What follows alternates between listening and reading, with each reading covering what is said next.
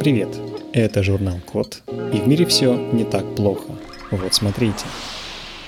Создали покрытие для конденсаторов пара, которое поможет снизить выбросы углекислого газа. Несмотря на развитие зеленой энергетики, 70% мировой электроэнергии вырабатываются электростанции с паровым циклом.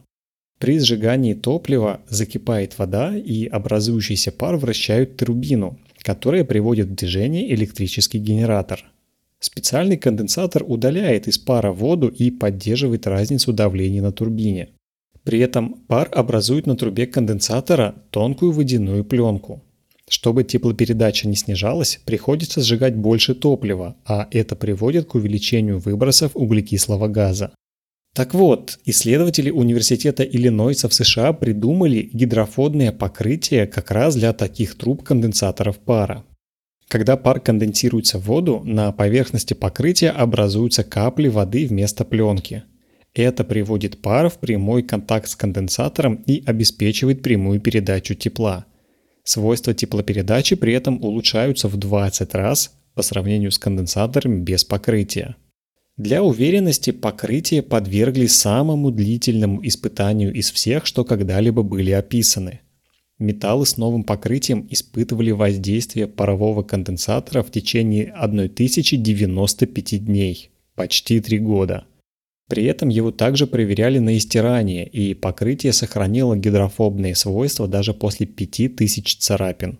В итоге такое улучшение свойств теплопередачи в 20 раз дает 2% ускорение общему процессу производства электроэнергии из пара. Кажется, что это немного, но на практике это уже означает существенную экономию.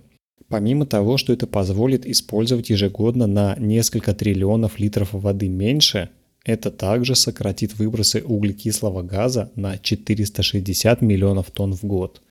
Для сравнения, в 2022 году общий мировой выброс углекислого газа составил почти 36 миллиардов тонн.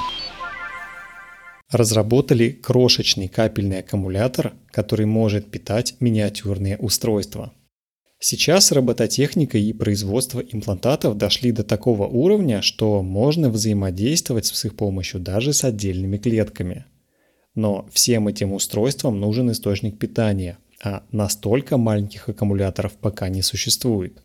Так вот, исследователи Оксфордского университета Великобритании придумали такое. Они сделали крошечный капельный аккумулятор, который может питать миниатюрные устройства во время своей работы – чтобы создать его, достаточно сделать 5 капелек проводящего гидрогеля. Состав у каждой капельки разный, за счет чего по всей цепочке создается градиент концентрации соли. От менее соленой посередине к более соленым капелькам по краям. Чтобы составы не смешивались, капельки отделили друг от друга липидными слоями, которые как раз не пропускают поток этих ионов.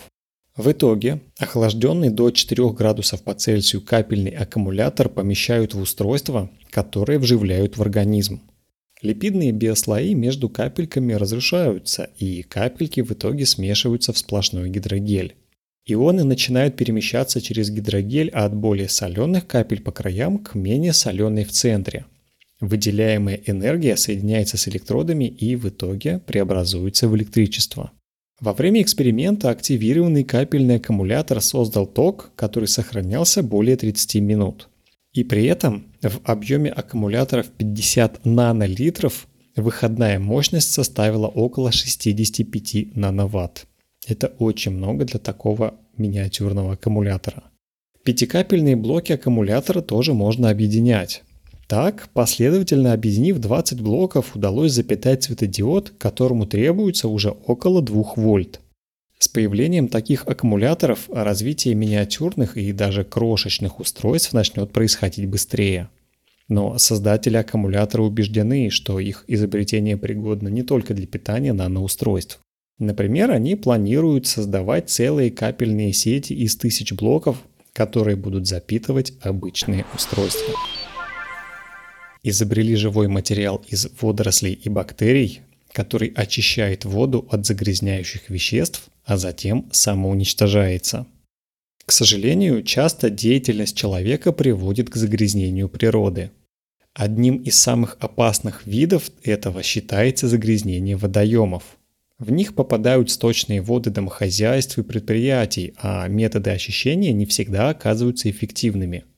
Например, после очистки в воде могут оставаться частицы синтетических очищающих или обеззараживающих веществ, которые сами становятся загрязнителями. Так вот, исследователи Калифорнийского университета в Сан-Диего в США придумали такое решение. Они сделали живой материал из водорослей и бактерий, который очищает воду от загрязняющих веществ, а затем самоуничтожается. Сначала из морских водорослей получили альгинат. Это природные соли кислот, к которым добавили воду, чтобы получился гель. Затем этот гель смешали с генетическими модифицированными цианобактериями.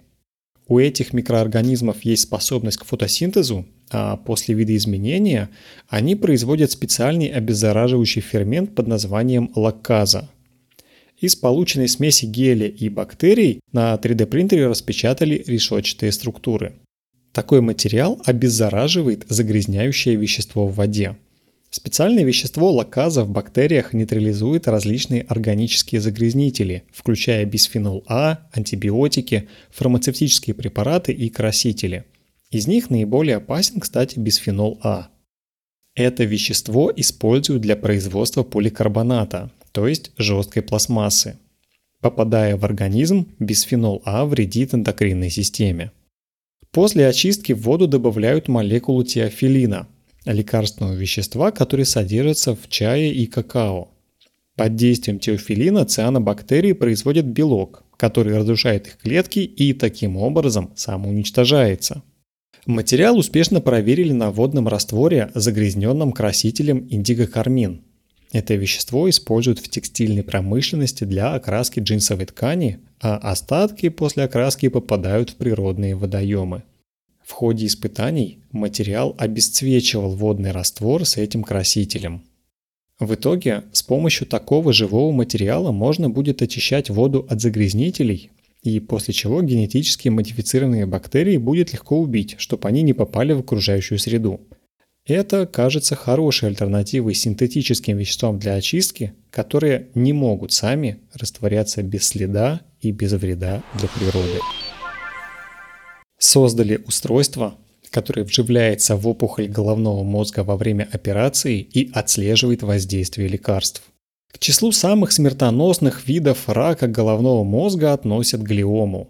Это первичная опухоль, которая развивается из вспомогательных клеток нервной системы головного или спинного мозга. И именно из-за этого она трудно поддается лечению. При этом глиому диагностируют многим пациентам. Например, в США диагноз глиомы головного мозга ежегодно ставят 20 тысячам людей, а в России примерно 13 на каждые 100 тысяч. Сложность лечения глиомы состоит в том, что для него нужно делать хирургическую операцию. А еще на проверку реакции опухоли на лекарства каждый раз есть только одна попытка. Так вот, ученые из США придумали устройство, которое вживляется в опухоль головного мозга во время операции и отслеживает в реальном времени воздействие лекарств. По сути, устройство представляет собой индивидуальную крошечную лабораторию, которую помещают пациенту в опухоль. Пока длится операция, то есть в течение 2-3 часов, устройство вводит крошечные дозы различных лекарств в разные участки опухоли. Перед окончанием операции устройство удаляется, а окружающие его ткани передаются в лабораторию для анализа. Такое устройство дает новый подход к персонализированному лечению, с его помощью врачи смогут оценивать действие различных препаратов на микроокружение опухоли, который может составлять почти половину ее массы.